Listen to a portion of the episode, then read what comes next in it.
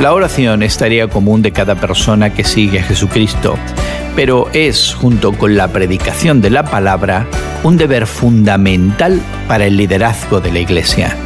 Hoy en la palabra Hechos 6 nos muestra que a medida que la iglesia primitiva crecía en número, su composición étnica se volvió más diversa y por tanto las responsabilidades administrativas se hicieron más complejas.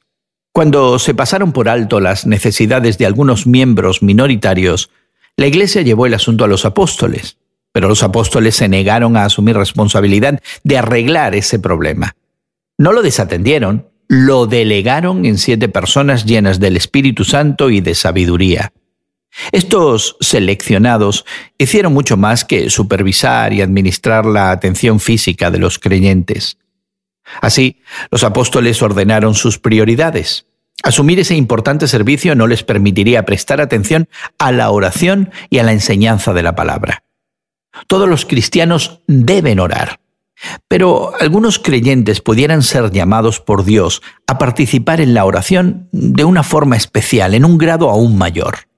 Los pastores y los líderes de la Iglesia tienen la responsabilidad de orar de forma especial por la congregación a la que sirven. Interesantemente, aquellos que han sido llamados a un ministerio de oración a menudo hacen más que orar.